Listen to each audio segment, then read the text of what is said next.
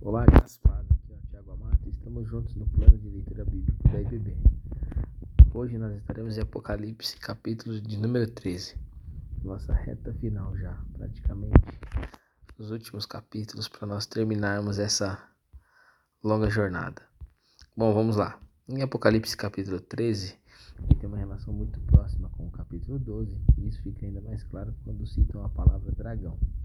Satanás surge como dragão e a figura-chave desses dois capítulos. Ele persegue a igreja, isso no capítulo 12 e no capítulo 13 seus líderes são revelados. O anticristo é descrito como a besta que surge do mar e revela a força do exército do diabo. E o falso profeta como a que surge da terra, e é o poder do mal para influenciar e iludir. Portanto, aqui temos os propósitos de Satanás em sua batalha contra o povo de Deus. Seu desejo é tomar o lugar de Jesus. Por isso, várias das suas estratégias podem ser vistas como usurpação da revelação de Deus. Veja o exemplo: adoração à besta, símbolo do mundo, marque números que os tornam parte de um grupo.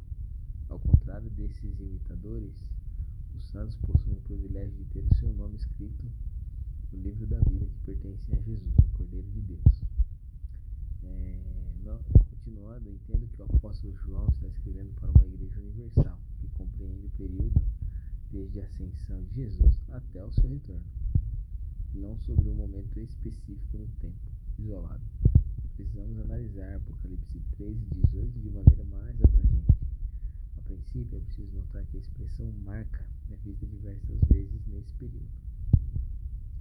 Quem tem a marca da besta é um de seus adoradores, ou seja, é alguém que lhe serve voluntariamente com prazer e possui a marca, se opõe a Deus, sua palavra, seu povo de maneira intencional. Eles se destacam porque têm a marca na mão direita e na testa. Na Bíblia significa amizade e comunhão. Ou seja, a marca não mostra que o adorador da besta é seu cooperador.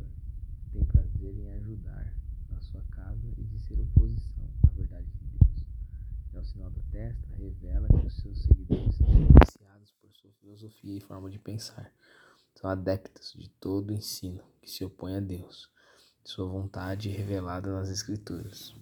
Podemos supor que, assim como os santos receberam a marca invisível da mão e na testa dos, com os nomes de Deus Pai e do Cordeiro Jesus, provavelmente a marca da besta seja. Dessa forma, a marca é uma referência clara ao sistema de devoção, ao que se opõe a Deus, e ao invés de um sinal visível no corpo. João ainda nos diz que quem não tiver esta marca será incapaz de comprar, de vender qualquer coisa. Analisando a forma ampla, os destinatários de Esmirna estavam incluídos nesse grupo.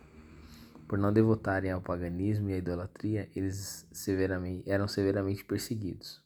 Perseguição esta lhes fez viver em extrema pobreza pois ninguém queria contratá-los para o trabalho, nem compravam suas mercadorias. E não devemos parar por aí. Na história da igreja, até mesmo em nossos dias, em lugares perseguidos, como no Oriente Médio e da África, muitos dos nossos irmãos vivem em situação semelhante, com muita dificuldade.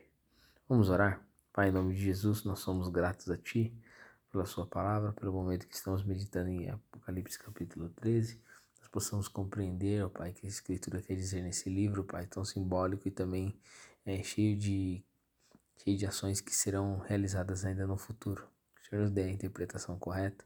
Abençoe meus irmãos, que nós possamos estar preparados, ó Senhor, é, nas nossas vidas, na nossa caminhada, para sabermos, ó Pai, que um dia o anticristo tentará governar a terra, porém o Senhor estará, ó Pai, resgatando a sua igreja e cuidando dos seus. Então, Pai, que nós possamos, ó Pai, continuar firmes nesse caminho. É eu te peço em nome de Jesus. Amém.